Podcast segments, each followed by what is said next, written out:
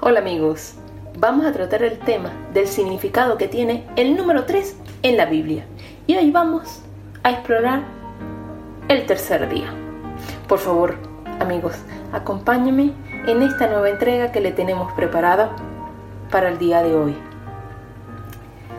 Eh, si vemos en la cultura judía, tres días después de la muerte indicaba que realmente una persona estaba muerta. Por lo tanto, Jesús realmente conquistó la muerte al no levantarse sino hasta el tercer día. Pero nos preguntamos, ¿en dónde estuvo Jesús durante esos tres días entre su muerte y su resurrección?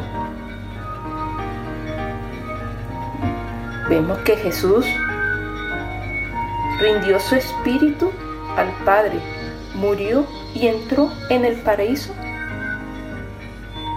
como había prometido al ladrón en la cruz. En Lucas 23:43 dice, De cierto te digo que hoy estarás conmigo en el paraíso.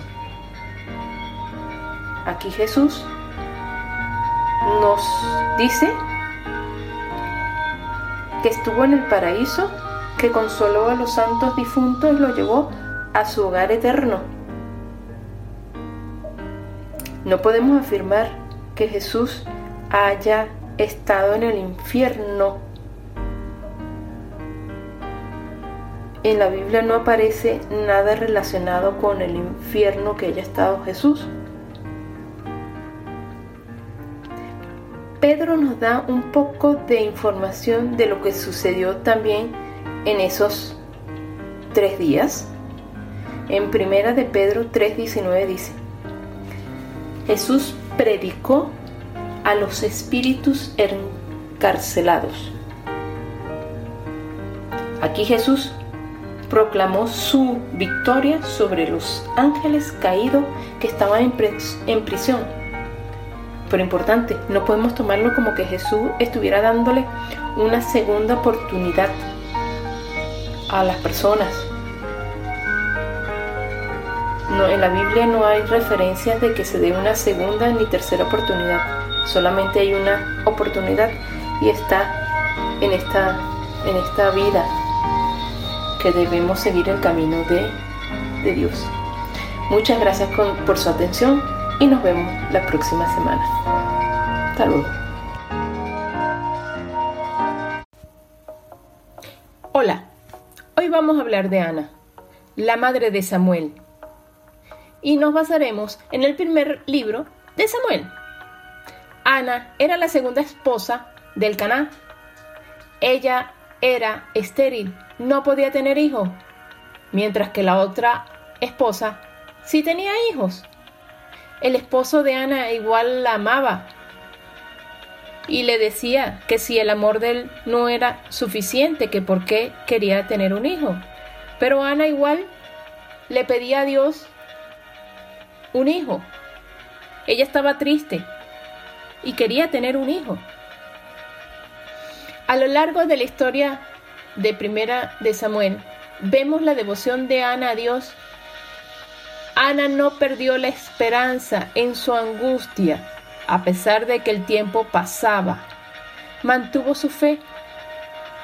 Es un ejemplo que no debemos perder la esperanza de las peticiones que realizamos a Dios.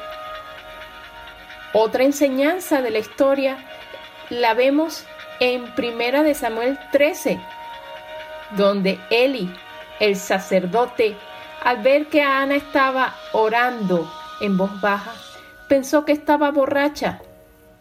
Nosotros a los ojos de los demás podemos parecer borrachos o locos a realizar nuestra petición, pero hay que seguir con la esperanza que Dios nos dará lo mejor. Ana ofreció que su hijo sería para servir a Dios durante toda su vida.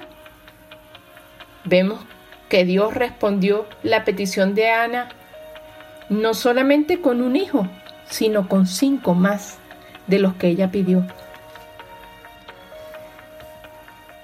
Espero que la historia de Ana te haya animado a mantener una esperanza en tu corazón mientras estemos aquí en la tierra.